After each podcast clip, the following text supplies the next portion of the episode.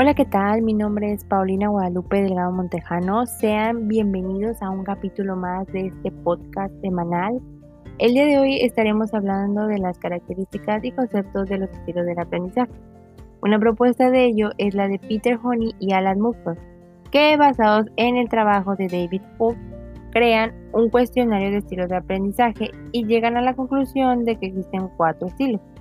El número uno es el activo. Entre sus características pues se puede encontrar que viven experiencias nuevas, improvisan y experimentan. El número dos es el reflexivo, que las características son observadores y analíticos. En el número tres está el teórico. Las características son lógicos, racionales, estructurados y perfeccionistas. Y el número 4 es el pragmático. Eh, son prácticos, directos, eficaces y realistas. Por otro lado, Felder y Silverman también proponen estilos de aprendizaje. El número 1 es el sensitivo intuitivo. El sensitivo está orientado hacia hechos y procedimientos y el intuitivo está orientado hacia las teorías y los significados.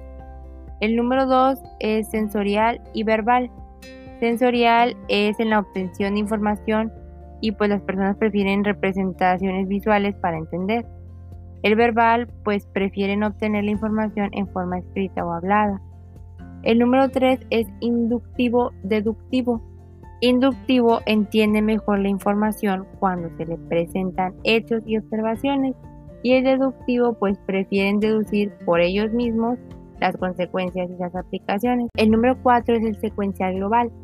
Los secuenciales pues cuando trata de solucionar un problema tienden a seguir caminos por pequeños pasos lógicos y los globales pues aprenden grandes saltos y pues van aprendiendo nuevo material casi al azar y de pronto pues visualizan la totalidad. El quinto activo reflexivo, activo pues prefieren aprender ensayando y trabajando con otros y el reflexivo pues tienden a retener y comprender nueva información pensando y reflexionando sobre ella. Por último, encontramos el modelo neurolingüístico BAC, que comprende los estilos visual, que asimila muy bien las imágenes, diagramas gráficos y videos.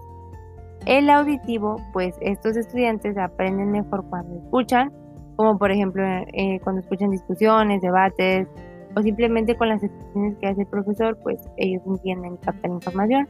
Y el kinestésico, pues estas personas aprenden mejor con la práctica, es decir, pues haciendo eh, más lectura y observando. Bueno, pues esto ha sido todo. Nos vemos en la próxima emisión aquí en su podcast semanal.